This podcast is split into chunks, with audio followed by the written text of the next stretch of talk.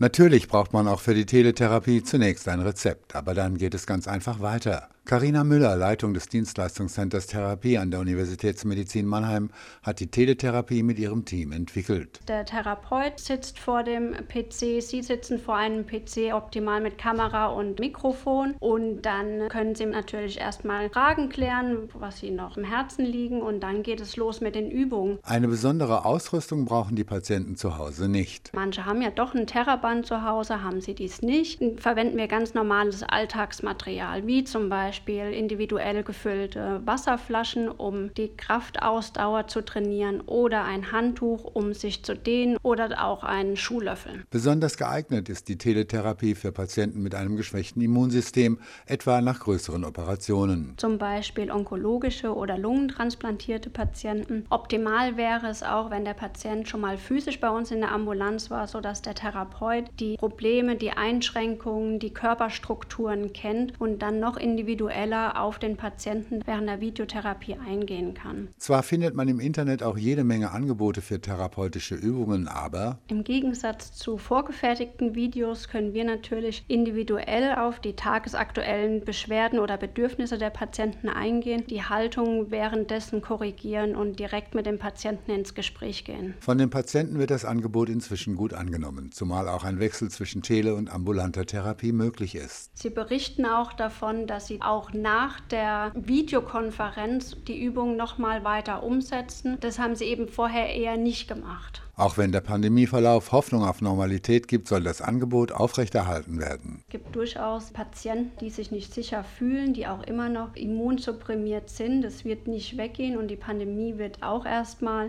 noch da sein. Und wir können hier ein sicheres Angebot schaffen. Joachim Kaiser, Universitätsmedizin Mannheim.